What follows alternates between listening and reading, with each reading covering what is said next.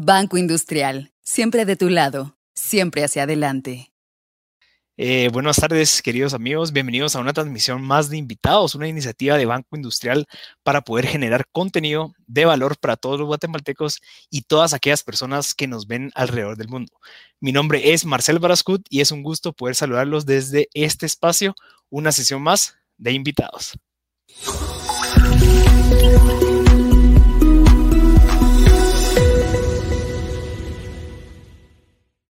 Pues una vez más, Banco Industrial nos brinda la oportunidad de compartir, conocer y aprender con invitados nacionales e internacionales.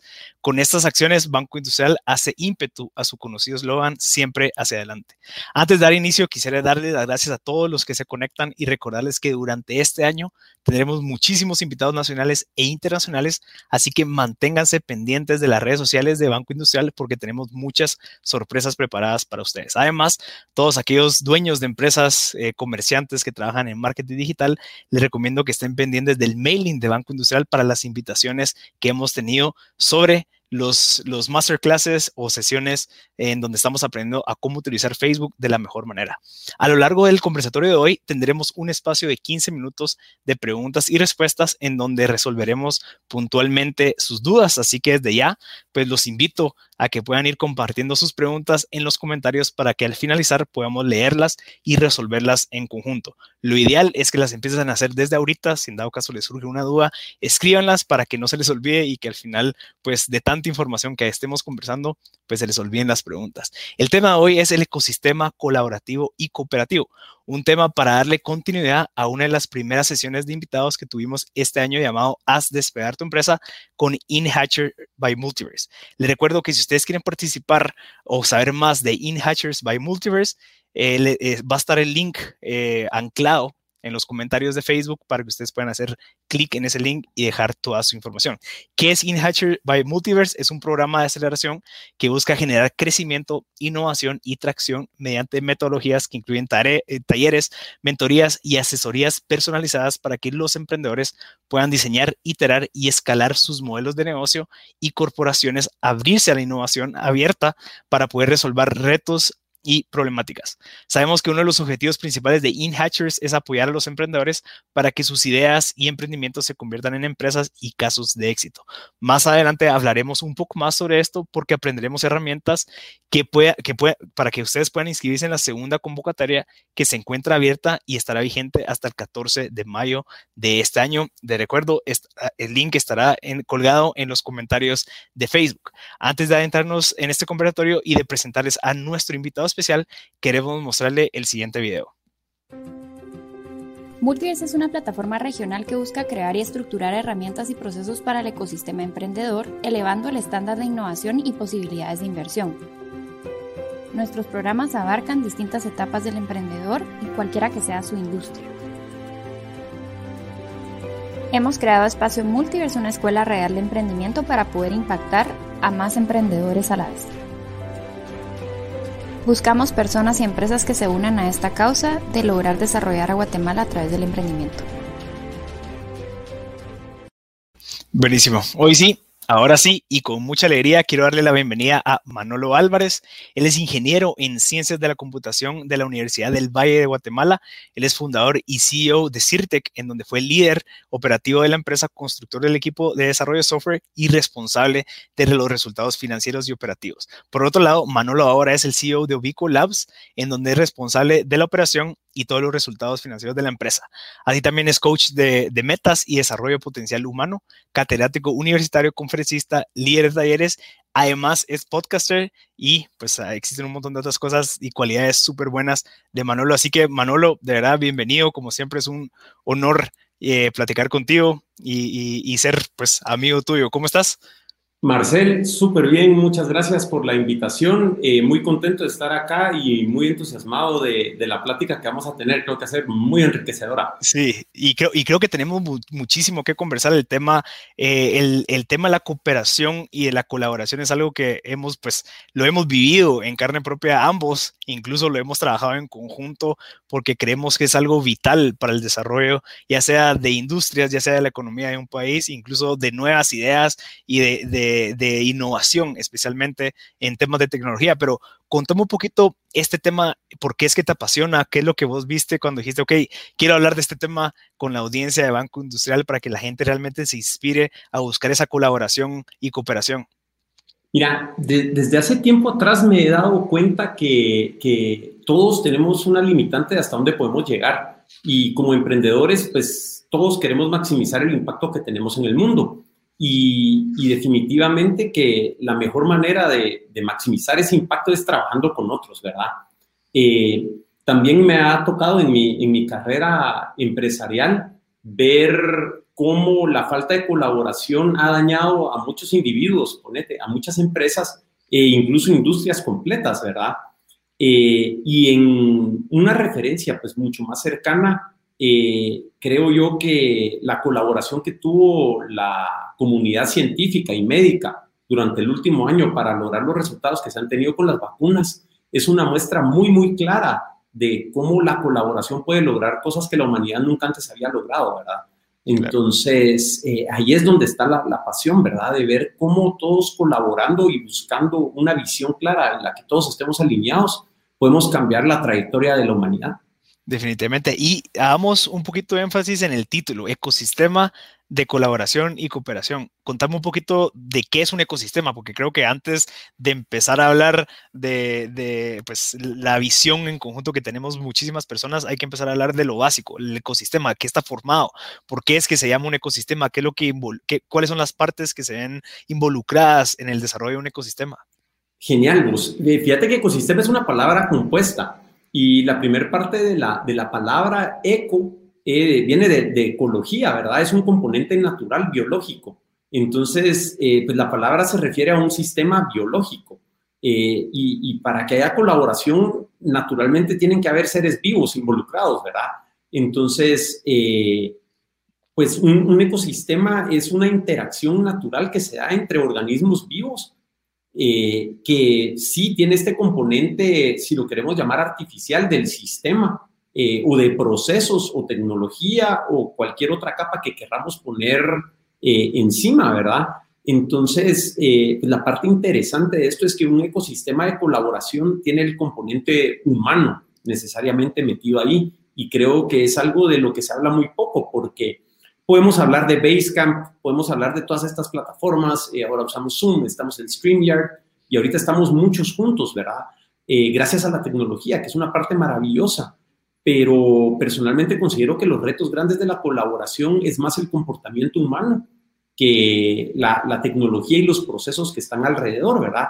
Eh, afortunadamente la tecnología ha avanzado muchísimo y también creo que mucho gracias a la colaboración pero donde creo que queda trabajo por hacer es en, modificar ciertos comportamientos humanos para que se pueda dar la colaboración sobre estas plataformas que ya tenemos disponibles. Claro, y hablemos un poquito de, la historia, ¿verdad? O sea, las sociedades se, fueron, se vieron fundadas por la colaboración entre los, la, civilización, hablemos un poquito de la civilización, o sea, la civilización en sí es una colaboración entre los humanos. O sea, yo no puedo sobrevivir solo, quiero juntarme con esta persona que sabe pues cosechar, quiero juntarme con aquella persona que sabe defender, quiero eh, juntarme con aquella persona que sabe hacer un montón de cosas, pero ahí es en donde empieza lo bonito, ¿vale? lo creería yo, que es para poder colaborar tenemos que compartir una visión. O sea, tenemos que tener una visión clara mm, a largo plazo para que esa colaboración se vea, eh, que, se, que, se, vea efectiva, ¿verdad? Que yo la pueda efectuar, porque, pero si, porque si no sabemos a dónde vamos, ¿por qué va a querer colaborar contigo? Pero,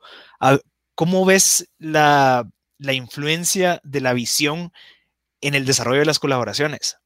Es bien importante. Yo creo que no puede haber colaboración sin que haya una visión compartida entre las personas que colaboran. De lo contrario, simplemente lo que está ocurriendo es una transacción, ¿verdad?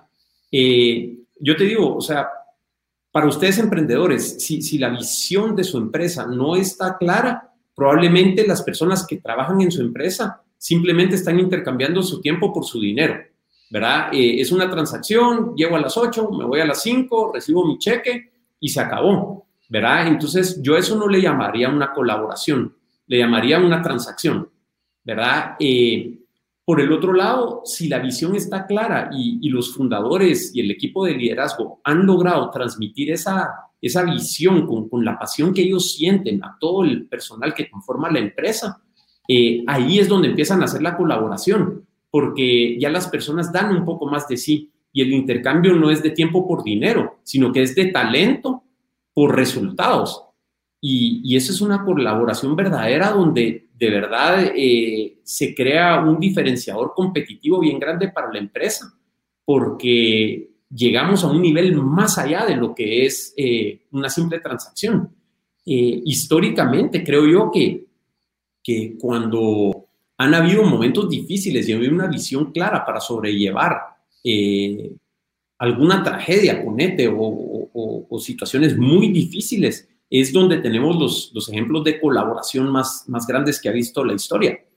Como el ejemplo del año pasado, o sea, que la vacuna de esta enfermedad se vio, o sea, se vio, o sea, se vio, uno, con la presión de que tenía que salir en menos de, bueno, la cantidad normal, ¿verdad? Que eran siete años, por ahí, que es lo que estábamos conversando con anteriormente. Y ahorita con esta colaboración en donde ya por medio virtual, reuniones eh, virtuales, eh, científicos y doctores de todo el mundo, pues colaboraron para poder tener esta vacuna en menos de nueve meses.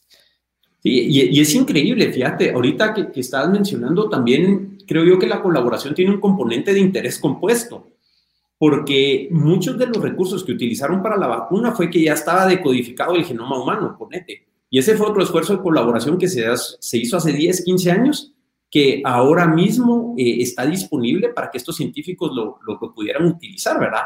Entonces, creo que una cosa que sucede, y esto pues no, se, me acaba de ocurrir ahorita, pero eh, ponete a pensar cuánta colaboración tiene que haber habido para que podamos estar haciendo este programa en vivo ahorita.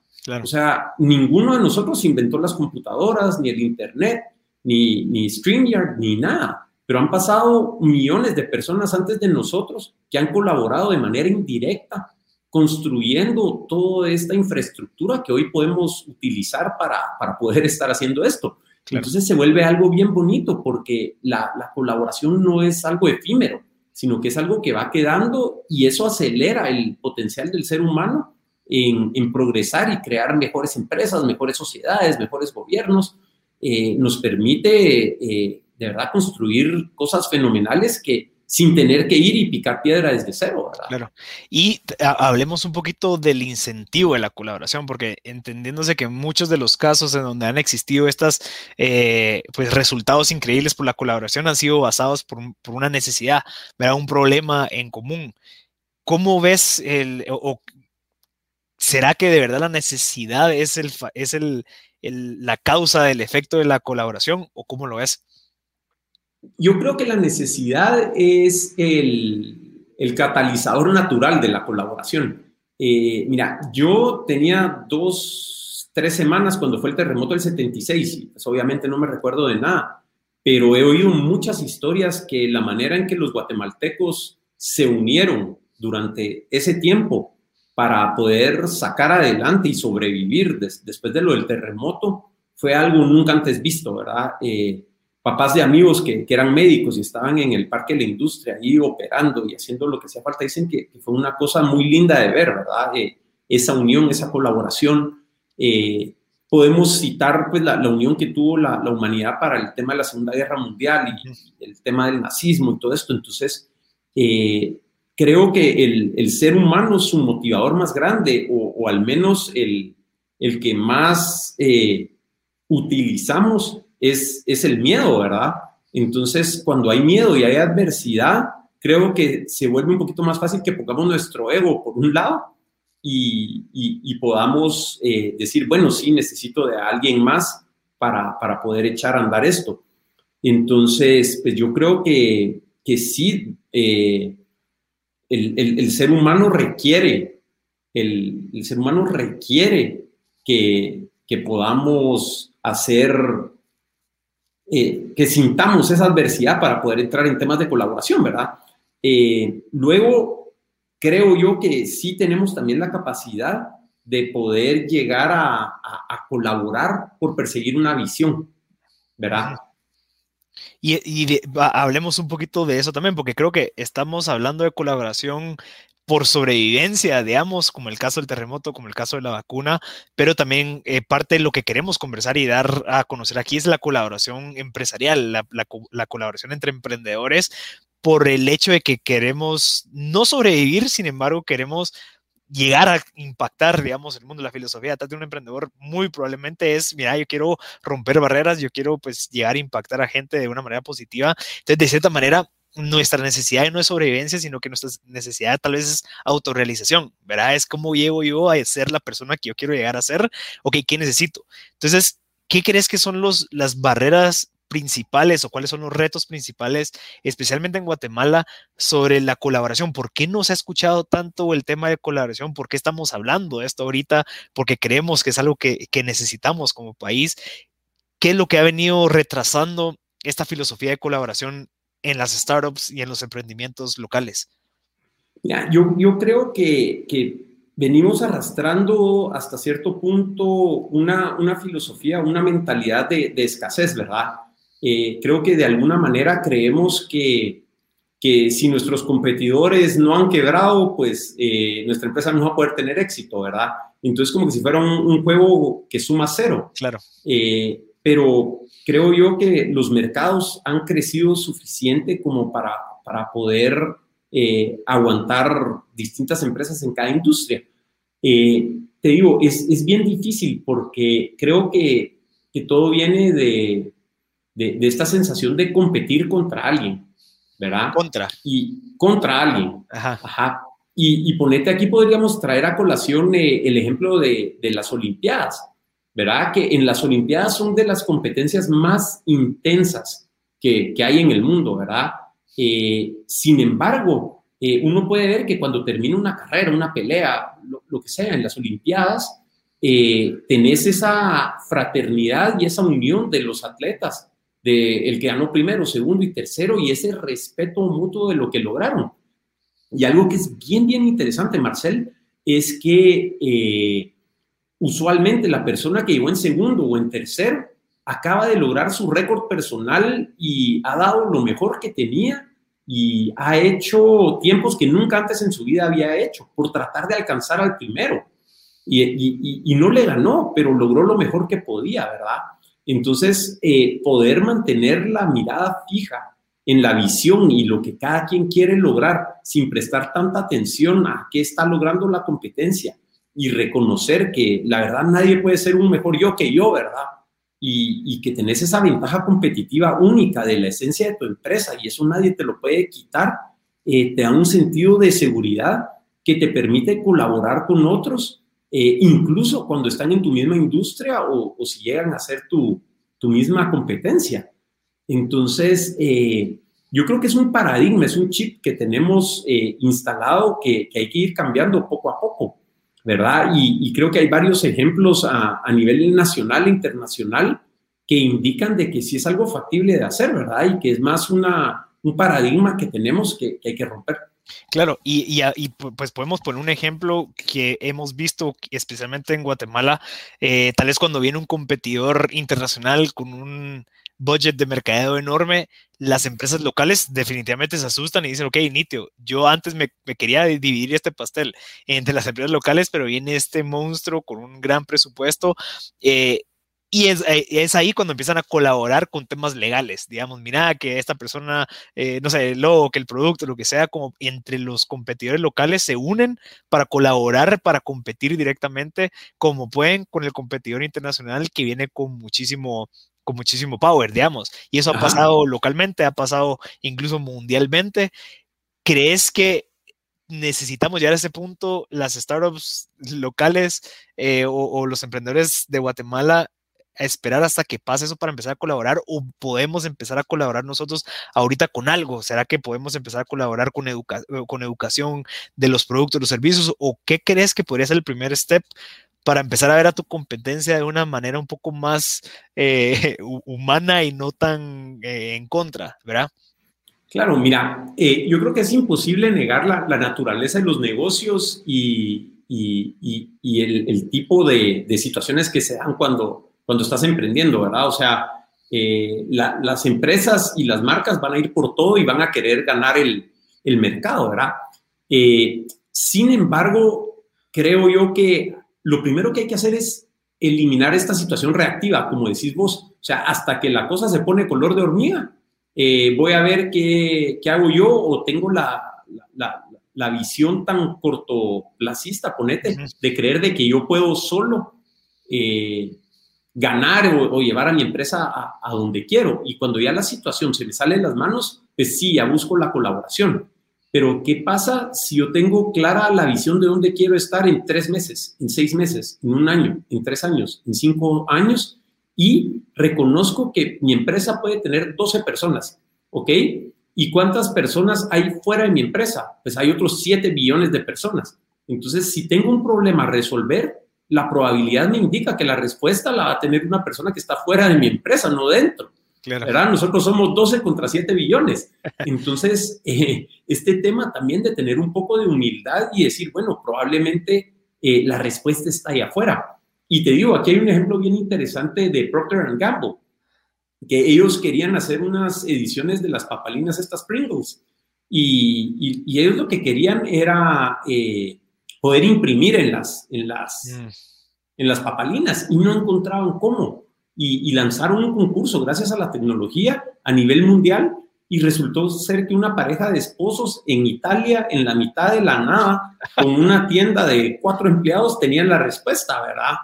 Entonces, eh, yo creo que, que, eso, ¿verdad? Reconocer que la respuesta siempre va a estar allá afuera, va a estar allá afuera y estar constantemente buscando esa evolución y esa mejora continua, ¿verdad?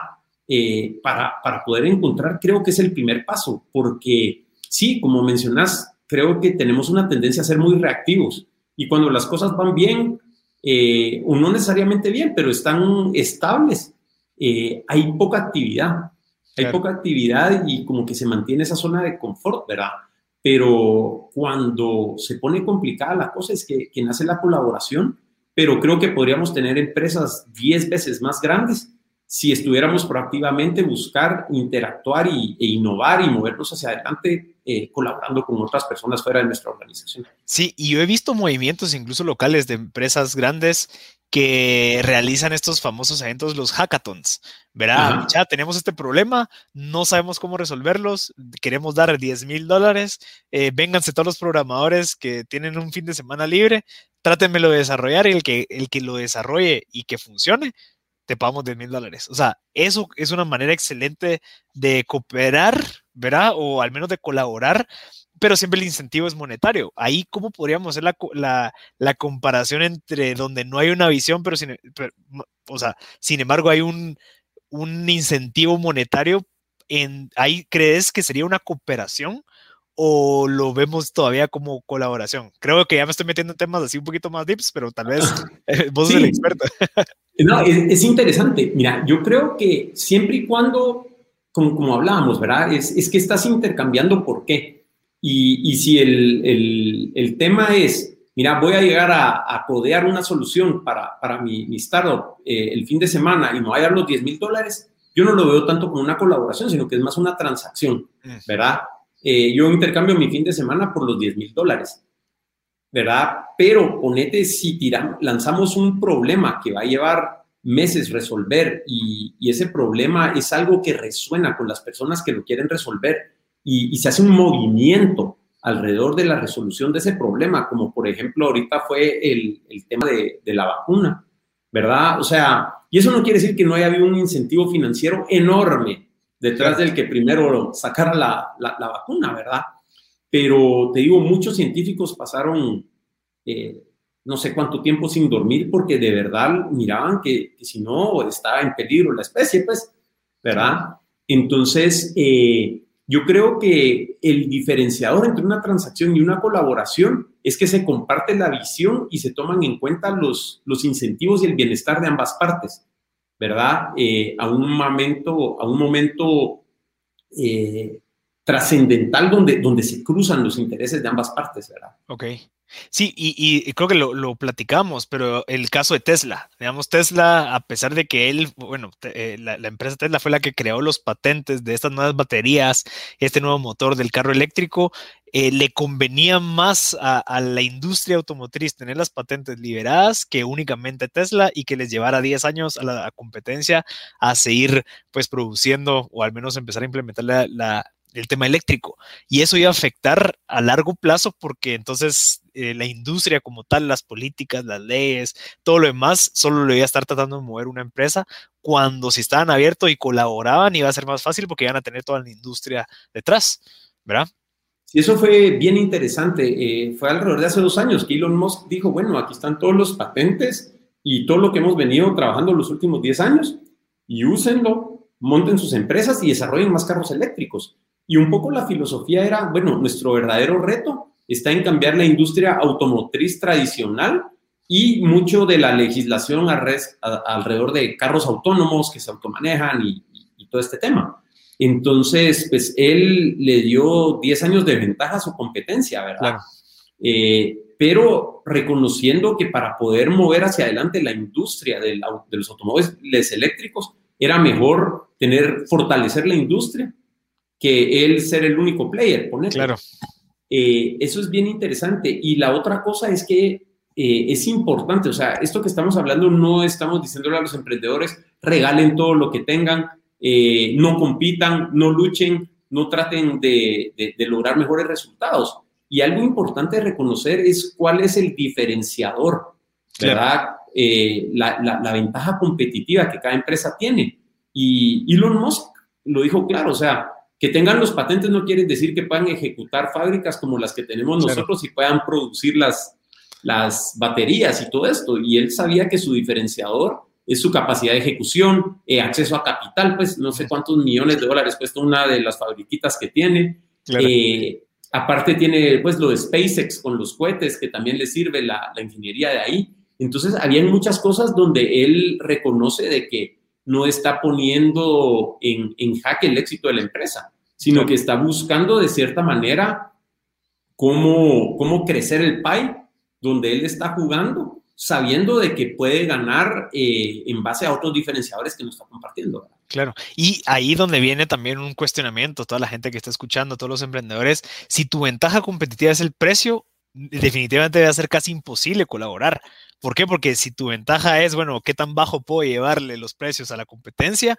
No estás compitiendo y no estás de cierta manera como, bueno, sí estás compitiendo, pero no estás colaborando para que mejore la industria. Al contrario, estás eh, compitiendo en contra de la demás gente porque estás queriendo que esa empresa quiebre porque no va a poder llegar a tus precios, entonces no va a poder tener ingresos. Entonces, y creería yo que vale la pena como replantearse y evaluar tu ventaja competitiva, que es qué es lo que te hace distinto, en dónde es donde realmente le agregas valor a la empresa o a tus clientes para que vos estés tranquilo al acercarte con tu competencia, a platicar con ellos y ver cómo pueden resolver algún problema en común, sin tener miedo de que, ah, no, es que si le hablo a la competencia va a saber qué es lo que yo estoy haciendo y me va a copiar y entonces yo pues voy a perder. Esa mentalidad de escasez, Manolo, ¿de dónde viene? porque es que eh, especialmente en la cultura eh, latinoamericana, no decir guatemalteca, vivimos en esa mentalidad en donde competimos en contra y no competimos con los demás. Yo creo que empieza todo con un miedo de sentir que no somos suficientemente capaces para ganar, si no es, eh, si no es que, que el otro pierde, ¿verdad? Entonces, creo que lo primero que hay que borrar de la cabeza es que para que uno gane, el otro tiene que perder. Eso definitivamente no es cierto, ¿verdad? Pregúntele a Pepsi y a Coca-Cola, pues. Claro. ¿Verdad? Eh, es, es, es, bien importante eso, ¿verdad? Eh, y, la otra cosa que, hay que ver es eh, que tenemos la capacidad de poder hacer cosas geniales y de ser únicos. Y, no somos uno del montón. O sea, ya el hecho de que uno esté emprendiendo ya, ya, ya, te define, pues, y, te pone en una posición eh, única, ¿verdad? Entonces, ese, miedo a no ser suficientes o a no tener la respuesta o a que la empresa no va a dar eh, suficiente, es lo que creo yo que nos previene la, colaboración, ¿verdad? Eh, y, creo que es eso, o sea, no, no, creer que, no creer en las capacidades que tenemos, Marcel, ¿verdad? O sea, ¿crees que el no creer en las capacidades es lo que causa esto? es correcto. O sea, ponete, yo, yo no voy a, a, compartir con mi competencia porque entonces ellos me van a quitar a los clientes. Pero, o sea, ponete, yo creo que, que sabemos mucho y aquí podríamos citar, yo me recuerdo re bien eh, la primera vez que te conocí, que intercambiamos eh, algunas ideas por, por, redes sociales y nos paramos juntando en una cafetería. Sí. Y bueno, los dos estábamos empezando con esto de los podcasts y eso, y, y bueno, creo que eran de los primeros aquí en Guate. Claro. Y, y fue bien interesante porque nos compartimos todo, todo Claro. el conocimiento. eh, vos fuiste a conocer dónde estábamos grabando conceptos y, o sea, intercambiamos tanta información, pero reconocíamos que los podcasts que cada uno estábamos haciendo, aunque eran del mismo tema de emprendimiento, ¿verdad? Eh, tenían un, un enfoque muy, muy distinto cada uno. Y, y fue bien bonito porque eh, hemos ido creciendo y al día de hoy nos intercambiamos, nos ayudamos eh, y, y hacemos esto, pero creo yo que cada uno de nosotros sabe que cada uno tiene lo mismo, tiene, tiene lo suyo, Claro. ¿verdad?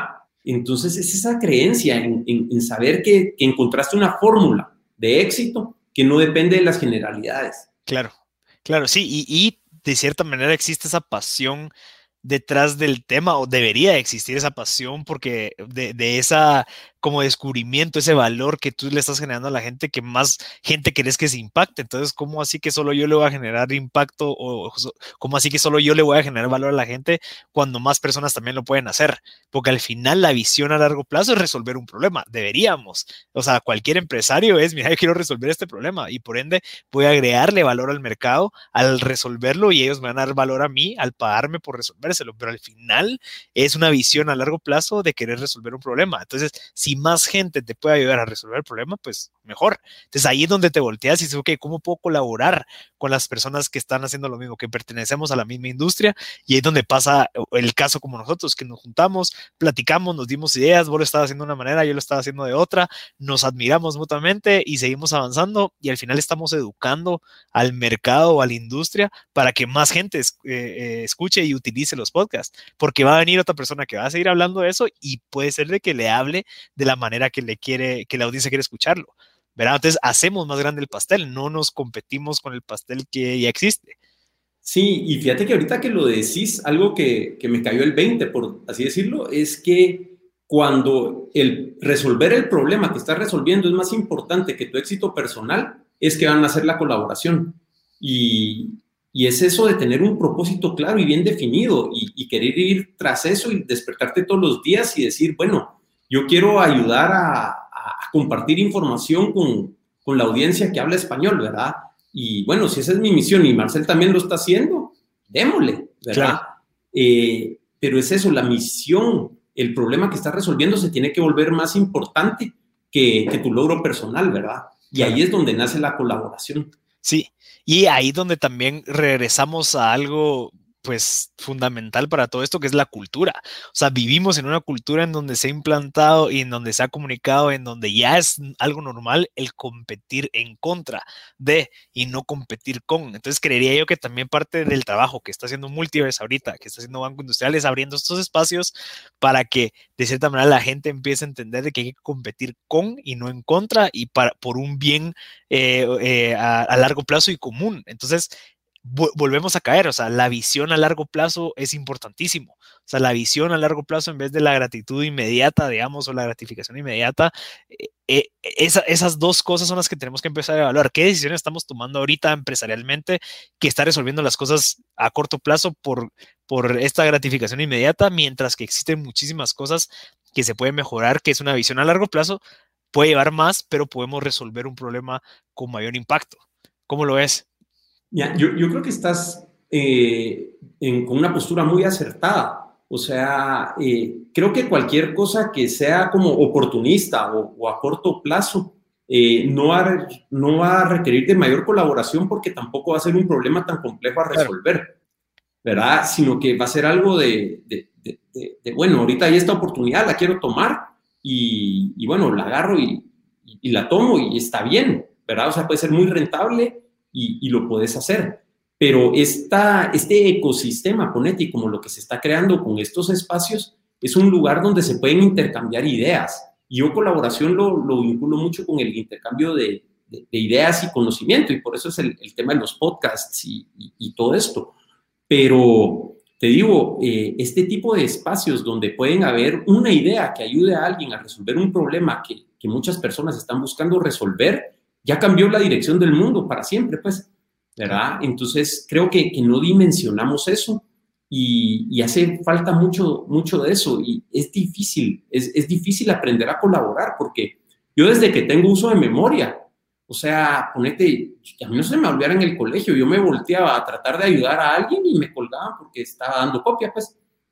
Entonces, eh, creo que, que, tenemos muy poco entrenamiento de, colaborar y querer compartir el conocimiento. Y pues no estoy invitando al plagio, ni, ni, mucho menos, pero sí a, a, a crear esa cultura de, de, querer dar, dar ese conocimiento que tenemos, ¿verdad? Que uno de los retos más grandes que hay dentro de las empresas es que se comparte el conocimiento que los, los colaboradores y las personas que trabajan dentro de la empresa acumulan, ¿verdad? Porque creo que muchas personas vinculan su seguridad laboral a volverse indispensables y a retener eh, cierto conocimiento, ¿verdad? O sea, si solo sé yo esto, pues eh, tengo seguridad laboral, ¿verdad? Eh, en lugar de decir, bueno, ¿cómo puedo compartir esto y cómo lo podemos mejorar con el equipo para poder llevarnos a todos al siguiente nivel? Claro. Entonces, eh, creo que, que, que, esos pequeños pasos son bien importantes de, de dar y, querer compartir. Y, estos espacios son geniales porque, eh, no sé, alguien que nos está viendo puede que, le haya sentido algo que no había podido ver antes. Eh, ¿Verdad? A mí ahorita, con algunas de las preguntas que me has hecho, pues me has puesto a pensar en cosas que nunca antes había pensado. Y, y también colaborar no tiene que ser esto este proceso donde hay un sistema y estamos anotando, no, es, es poder sentarse y tener una conversación con la mente abierta, eso sí, y poder escuchar a la otra persona y tratar de evaluar cómo la manera de pensar de la otra persona, pues sí tiene sentido dentro de mi empresa, dentro de mi vida, ¿verdad? Claro. Y, y, cabal ahí te quería y quería abrir el espacio cabal para volver a invitar a la audiencia a que deje su información en el comentario que está fijado en los comentarios de Facebook para que puedan participar en In Hatchers by Multiverse, que cabal abre, abre el, el, el, espacio para hablar de eso. O sea, Multiverse está creando esos espacios en donde pueden existir colisiones de ideas. O sea, yo te conozco a ti, vos, eh, tú sos experto en todo el tema de tecnología, yo soy experto en temas de negocios. Listo, choquémonos, que te escucho, aprendes de mí, yo te eh, y, viceversa, y vamos creando cabal esas oportunidades donde colaboramos para resolver un problema con tu conocimiento y el mío. ¿verdad? Entonces, el, el crear esos espacios en donde te ocasione eh, estos inputs que nunca habías tenido, estos inputs que tal vez te parecían raros antes, pero cuando te lo explican y ven cómo lo puedes trabajar con lo que tú estás haciendo, ya se empieza a crear algo de valor. Entonces, ¿cómo fue que empezaste o, tu filosofía que me, que me gusta bastante de querer ayudar a los emprendedores por medio de Multiverse? ¿Qué has visto del beneficio cuando se juntan en una plataforma como Multiverse y de InHatchers? Mira, eh, primero que todo, diversidad, ¿verdad? Eh, tener la oportunidad de trabajar con emprendedores de distintas industrias, eh, con personas de distintos backgrounds, eh, genera esta amalgama de conocimiento y, y, maneras de ver el mundo y de resolver el mundo, que es súper interesante, ¿verdad? Mientras más contacto tengas entre personas que ven el mundo de maneras distintas, las soluciones a los problemas van a ser mucho más creativas. ¿Verdad? Eh, es bien interesante, ponete Steve Jobs cuando diseñó las oficinas de Pixar, que para mí esa es de la gente más creativa del mundo, pues o sea, las películas que se tiran son increíbles.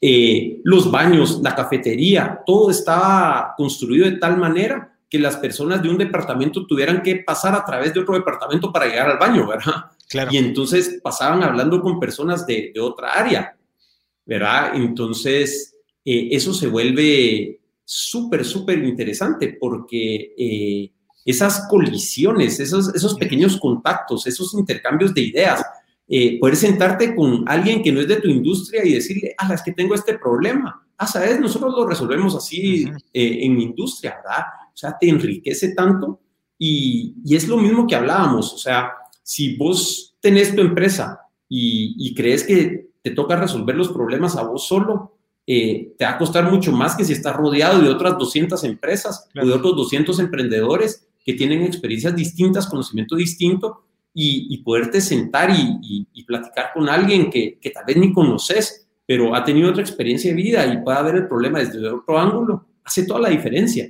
Entonces, yo creo que eso es lo, lo que más me gusta del, del trabajo con, con, Multiverse, ¿verdad? Esa diversidad.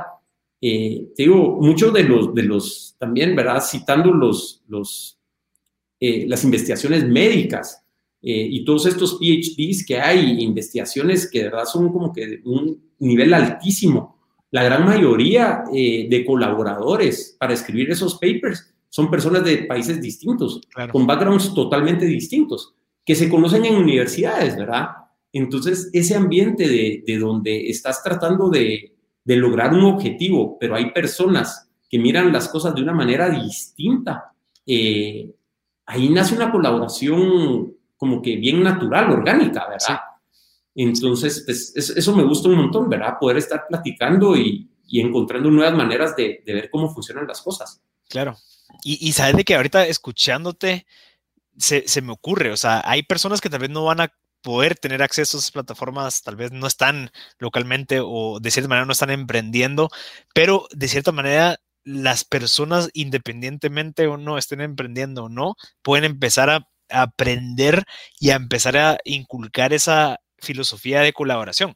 Un ejemplo podría ser cuando vayas a un lugar, deja tu celular y, y platica con gente, ¿verdad? Escucha, y de cierta manera, en vez de hablar, hacer preguntas, escuchar qué es lo que están haciendo, mira qué puedes aprender de ellos, mira qué les puedes dar de valor a ellos. Entonces, de cierta manera, empieza esa colaboración en donde no necesariamente tiene que ser de un negocio, sin embargo, puede ser una colaboración profesional entre trabajador de una empresa de un banco con un trabajador de una empresa de tecnología, porque quieres ver cómo podemos resolver un problema. O sea, pero el hecho de que dejes tu celular, digamos, o que estés dispuesto a exponerte a gente nueva de distintos lugares, también puede crear esos espacios de colaboración.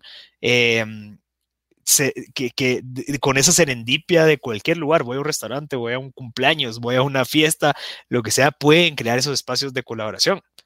Seguro, mira, y sin ir tan lejos, o sea, ponete eh, en la casa, en la familia, ponete.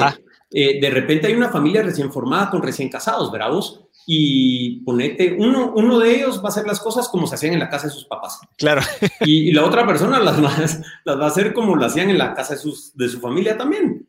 Y, se vuelve ese conflicto y está todo ese problema de que, ah, no, eh, debemos comer a las 7, no, a las 9. Y se vuelve ese relajo por eso. Claro. En lugar de colaborar y encontrar qué es lo mejor para nuestra nueva familia. Claro. Entonces, eh, para poder llegar a la colaboración. Y te digo, es, es un tema bien personal, hay que desaprender y dejar ir lo que creemos que es cierto para poder adoptar una nueva postura en base a la información que alguien más nos comparta. Claro. Y, y entonces poder decir, bueno, mira, en la casa, en mi casa comíamos a las 7, ¿por qué? Porque así era y así me gusta. Y en mi casa era a las 9 porque así es y así me gusta. Va a las 8. Pues pudiera ser a las 8 o pudiera ser a las 7 porque los niños están pequeños y queremos que se duerman temprano para que descansen para el colegio. Ah, ok, pero ni siquiera lo vemos así, ¿verdad? Eh, y lo mismo ocurre eh, en la empresa con nuestro equipo de trabajo y eh, como fundadores, CEOs o, o lo que sea, el rol que estemos jugando con nuestro rol dentro de la industria, ¿verdad? Entonces no cuestionamos por qué se hacen las cosas de cierta manera y como decís vos, estamos en nuestro pequeño mundo viendo el celular y no tenemos ese contacto humano con otras personas eh, donde podemos aprender muchísimo. Sí, y sabes, agregándole a lo que mencionaste de, los fundadores y los CEOs con la industria, también ver para adentro. Mucha, ¿qué piensan de este problema, colaboradores? ¿Qué, piensan? ¿Cómo lo resolverías tú? ¿Qué tú que venís de esta industria, ¿cómo lo abordarían acá? ¿Tu experiencia qué dice? O sea, como que también colaborar internamente eh, entre los, los, los, miembros del equipo, ya sean directivos, gerencia, eh, pues fuerza de venta y demás, entre todos se puede colaborar para resolver. O sea, se puede empezar desde la casa, desde vos en, en, un banco haciendo cola, o desde la oficina o en la industria. O sea, hay, hay, se puede empezar desde muy pequeño para ir implementando esa filosofía de vida. Creería yo que sería como esa, ok, abrámonos, incluso con lectura, ¿verdad? Sí, mira, las empresas no existen si no hay personas trabajando en ellas. O sea, al final una empresa, un emprendimiento es un, concepto que creamos para decir que hay un grupo de personas trabajando por lograr un, resolver un problema en conjunto, ¿verdad? Entonces, eh, pues la empresa se va a comportar de acuerdo a los comportamientos de las personas que la, la componen. Entonces, para poder llevar la cultura de una empresa, de una cultura no colaborativa a una cultura colaborativa, lo que hay que hacer es modificar los comportamientos de las personas. Y algo que es bien difícil es ponerte para los equipos de liderazgo en las empresas, poder sentirse cómodos de cierta manera, diciendo, sabes que no tengo la respuesta, colaboremos entre todos para encontrar qué es lo que más conviene, porque también está esta falsa creencia de que el líder tiene que tener todas las respuestas. Claro. Y, y, si no las tiene, pues se siente mal o, o, cualquier cosa, ¿verdad? Pero eh, en el momento que cambias eso de decir, bueno, ¿qué es lo correcto de hacer y no quién tiene la razón? Eh, empezás a cambiar la cultura de tu equipo y, a lograr mejores resultados. Y, es algo difícil, ¿verdad? Porque todos crecemos con eso y, tenemos esa sensación de que tenemos que tener la respuesta correcta. Claro. Pero, ¿qué tal si somos mucho más útiles en el mundo y en nuestras empresas sabiendo escuchar y haciendo preguntas correctas en lugar de tratar de buscar tener las respuestas todo el tiempo. Sí, y sabes que, Manolo, algo que, bueno, tuvo su muchísimo auge antes de la pandemia, no sé qué va a pasar ahorita, pero los espacios compartidos, los coworking space, las oficinas que ya no son cubículos, digamos, en donde ya son espacios abiertos, permite esa colaboración en donde me topé con el programador cuando estaba tomando un café y aproveché a preguntarle cómo resolvería esto y pues ese input que me dio regresé y lo propuse y funcionó. Sea, esa colaboración también en donde el espacio físico contribuye bastante, en donde mi oficina ya no tiene paredes, ya mi puerta nunca está abierta, eh, o, sea, como que existía esa cultura antes y ahorita ya se está implementando todo el tema de, espacios abiertos. ¿Crees que eso también podríamos empezarlo a aplicar para fomentar ese tipo de colaboraciones? Yo creo que va a ser bien importante. ¿Qué va a pasar? No sé. O sea, yo estoy viendo bien difícil que las personas regresen a trabajar a un lugar físico de manera distinta Personalmente, eh, como, como lo estoy manejando yo, es eh, tener espacios colaborativos donde las personas se junten a platicar, a conocerse, a sostener las relaciones. Eh, yo creo que, que esto del, trabajo remoto, pues sí degrada las relaciones entre las personas. No, no ver si creo que la, la, fibra de las empresas se va a ver fragmentada un poco conforme pase el tiempo, especialmente cuando hay nuevas contrataciones. Pero, eh, te digo, tener esos espacios, que las oficinas se conviertan más en un lugar de reunión y un ambiente colaborativo, más que un centro de trabajo individual, eh, va a ayudar muchísimo, ¿verdad? Eh, pues nosotros, de hecho, estamos modificando las, las oficinas para tener un espacio colaborativo donde las personas puedan llegar e intercambiar y resolver problemas de una manera conjunta y no que lleguen a sentarse a programar. Eso lo pueden hacer muy bien en su casa. Claro. ¿Verdad? Entonces, eh, hay que repensar cómo se hace el trabajo en las empresas. Eh, y, creo que el trabajo individual tiene su lugar y el trabajo colaborativo, creativo también tiene su lugar. Y para mí el trabajo colaborativo y creativo es el que debe ser apoyado por la infraestructura física que mencionaste. Interesante. Buenísimo, Manolo. Eh, yo quisiera empezar ya con el espacio de preguntas, ya que creo que podemos ir hablando de aquí hasta saber ni qué horas, pero creo que hay gente que quiere pues que se le resuelvan las dudas, especialmente de InHatcher, ahí vi muchas de esas preguntas, pero ok, aquí ya tenemos la primera. Allen Méndez eh, dice, Manolo comentaba hace un momento de la falta de colaboración. Quisiera saber qué causa la falta de colaboración en el ecosistema empresarial en Guatemala.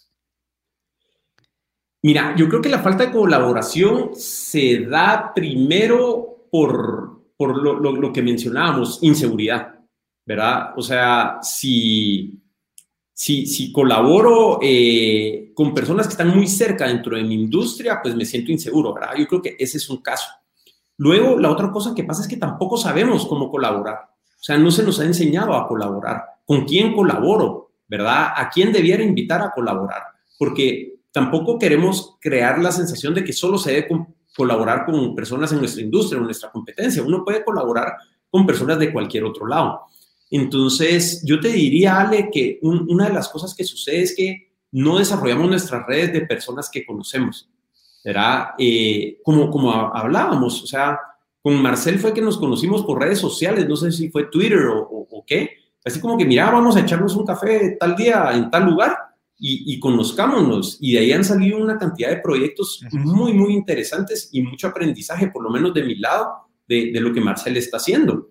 Entonces, creo que la, otra cuestión que, que nos limita a colaborar es esa capacidad de ir y buscar a otras personas que no conocemos, ¿verdad? Y desarrollar esa red.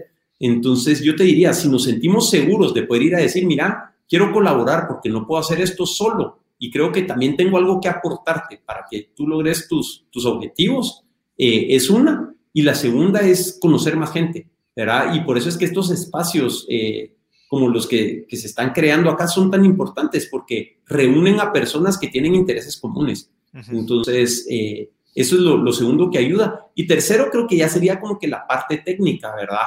Que es como, bueno, ¿qué espero en la colaboración? Quiero colaborar con alguien para obtener conocimiento Quiero colaborar con alguien para extender mi canal de distribución. Quiero colaborar con alguien para reducir costos, ¿verdad? Eso ya va a depender mucho de cuál es la situación, pero creo que esa es la parte más fácil de resolver, saber qué es lo que necesito de la colaboración y tener la empatía suficiente para también poder ver la otra persona o la otra empresa qué es lo que necesita para que no sea un simple intercambio.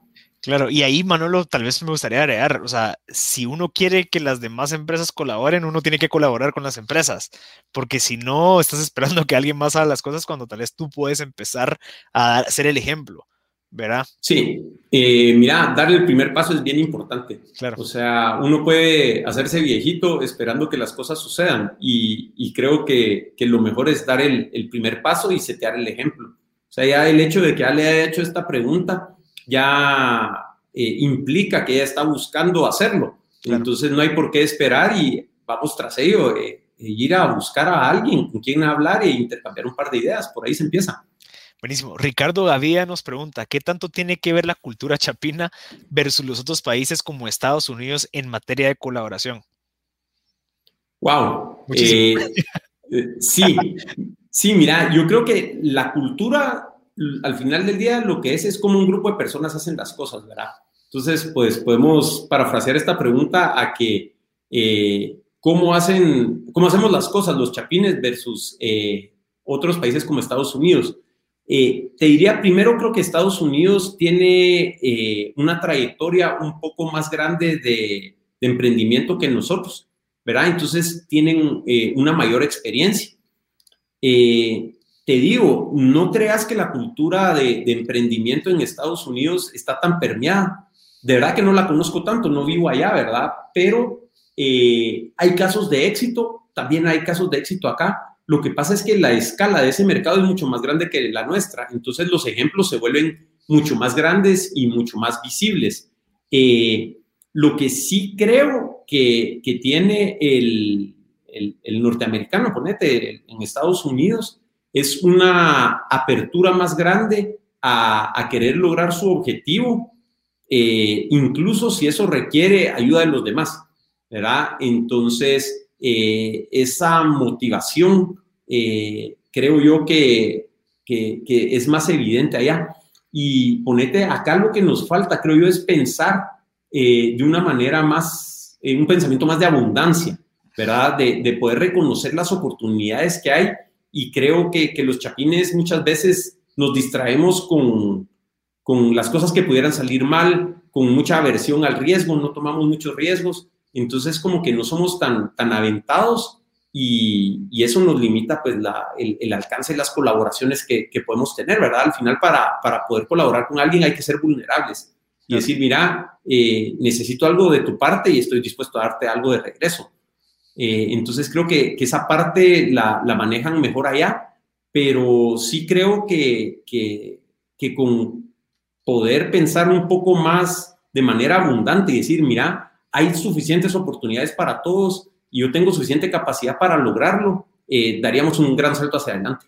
Sí, Manolo, quisiera agregar algo interesante, espero que sea interesante, pero también el tipo de problemas que estamos resolviendo localmente versus los tipos de problemas que están resolviendo en Estados Unidos, como se hizo la pregunta, creo que nosotros estamos resolviendo problemas que no son tan grandes que requieren de colaboración, que era algo que tú mencionabas mientras que en otros países, como el tema de irse a Marte, como el tema de los carros eléctricos, como el tema de un montón de cosas que son demasiado grandes, que pueden impactar al mundo completo, es en donde también vemos la comparación del por qué es que se escuchan más colaboraciones o, sí, colaboraciones en esos países cuando aquí no, ¿verdad? Y yo creería que también es el tema de ah, cuál es la visión de esos problemas de los cuales estamos trabajando. Sí, y mira, ahorita que lo decís, yo estoy convencido que acá en Guate tenemos colaboraciones geniales. y, ni siquiera las estamos viendo, no sabemos que existen, ¿verdad? O sea, eh, creo que, ahora que lo mencionas también puede ser que tengamos un problema de visibilidad, porque creo que, ocurren muchas cosas que, que tienen eh, bastante impacto, ¿verdad? Eh, digo, en el interior del país, las cooperativas, o sea, creo que hay un montón de cosas que, que están sucediendo donde grupos de personas se están uniendo para lograr mayores resultados y, y pues no, no llegamos a, a, tener esa visibilidad. Y la otra cosa creo yo que también tenemos que eh, reconocer, ponete, eh, este, este hecho de que, bueno, yo quiero hacer mi empresa y quiero ser el mejor del mundo para resolver este problema que mi empresa resuelve. Pero te digo, cuando decís el mejor del mundo, ¿cuál es ese mundo? ¿Verdad? O sea, puede ser Shela, claro. puede ser Flores Petén. Y entonces cuando decís quiero que mi empresa sea la mejor del mundo, es el mundo para los clientes que tengo alrededor y, no perder eh, de vista eso. O sea, ponete, yo quiero tener el mejor podcast del mundo y lo voy a contar con descargas en Spotify y en Apple y ahí te voy a ganar. ¿verdad? O sea, eh, eh, es interesante, pero hay que definir tu mercado, hay que definir el impacto que querés tener. Entonces, no tenés que ser Elon Musk y decir, bueno, voy a, hacer que la, especie humana sea interplanetaria. o sea, claro. Qué bueno que hay alguien pensando en eso, pero eh, te digo, aquí a nivel local, seguro, pues, eh, podés definir el problema de cierta manera que aunque no tenga tanta visibilidad, realmente eh, estés usando la colaboración para ser el mejor de tu mundo, ¿verdad? Buenísimo. Vamos a avanzar con la siguiente pregunta, que creo que quedan varias y nos queda poco tiempo, eh, Manolo. ¿Bajo qué bases eligen a los emprendimientos o empresas que están llenando ahorita el formulario en el comentario eh, anclado en Facebook? ¿Cuáles son los requerimientos para que... Buenísimo. Eh, miren, las bases están en las redes sociales de Multiverse, en Multiverse-BC, ¿verdad? Entonces ahí pueden encontrar las, las bases. Eh, se van a apoyar 15 proyectos, ¿verdad? Y pueden participar empresas, emprendimientos o startups que tengan un producto que esté facturando por lo menos 50 mil quetzales anuales. ¿verdad? Eh, y también se están aceptando empresas o emprendimientos o startups que tengan al menos 50% de sus equipos dedicados al proyecto que están presentando a InHatcher, ¿verdad? Ya puede ser una empresa más, más establecida donde la mitad del personal está trabajando en eso. Y eh, como les digo, en las redes sociales, en multiverse-bc, pueden encontrar eh, el resto de las bases. Buenísimo. Master, te agradezco de verdad por tu tiempo, eh, súper valioso la conversión. Esta conversión me hizo investigar muchísimo, que creo que me va a ayudar bastante a cómo pensar y desarrollar estrategias a futuro, todo lo que se viene en el mundo de la tecnología y todo lo que se viene en el mundo de las startups. Gracias, súper buenísimo lo que nos comentaste. Espero que a la gente que haya estado escuchando y viendo este episodio, pues les haya servido y que empecemos a colaborar con las demás empresas en la industria, con las demás personas Em, de nuevo, los invito a que ingresen su información en el link que está anclado en los comentarios de Facebook para que puedan participar en InHatchers by Multiverse. Manolo, si te querés despedir, ahorita es el momento, darle unos mensajes de ánimo a la gente. ¿Qué les dirías? Bueno, antes que nada, gracias al, Banco Industrial y a, Multiverse por el espacio y permitirnos colaborar acá con Marcel. Espero que, el contenido que les presentamos pues, les sea útil y yo creo que todo esto de colaboración, mírenlo, no están solos como emprendedores. Claro. O sea, eh, puede, esto de, de, arrancar un emprendimiento puede ser la montaña rusa emocional más espantosa a la que se suban en su vida, pero no están solos. En los momentos difíciles busquen con quién hablar. Claro. Eh, alguien ya pasó por lo que ustedes están pasando. Entonces busquen esos espacios, busquen esas comunidades. Eh, colaborar es comunidad si no existe una comunidad que apoye lo que ustedes eh, quieren hacer o lo que necesiten, inicienla ustedes, ¿verdad? Pero eh, si con algo eh, los puedo dejar ahora que, nos despedimos es, no están solos en este camino, o sea, o ya hay una comunidad que los apoye o ustedes creen esa comunidad y ayudémonos entre todos. Claro, buenísimo. Y también invitarlos a que escuchen el podcast de Manolo Conceptos en Spotify y en todas las plataformas. Gracias, Manolo. Buenísimo. Y nos vemos en la próxima. Eh, bueno, gracias a todos los que se conectaron. Les agradezco por estar aquí con nosotros. Agradecemos a Banco Industrial y a Multiverse eh, por este contenido. Banco Industrial, le recuerdo que está creando esta plataforma desde hace ya un año y no se imaginan lo que se vienen. Siempre estén pendientes de todas las plataformas de redes sociales en donde estaremos comunicando todos los eventos que se vienen de invitados y de invitadas. Al igual, hablen con su asesor de ventas o asesor del banco para que les inviten a todos los eventos que se están realizando exclusivamente para los clientes de Banco Industrial por medio de Zoom. Pueden pedir más información en donde estamos ahorita viendo pues mucho contenido que puede ayudarles a ustedes a llevar a su empresa a otro nivel. Yo soy Marcel Brascut. De nuevo, muchas gracias a todos por haberse conectado y espero que les haya servido esta sesión más de invitados.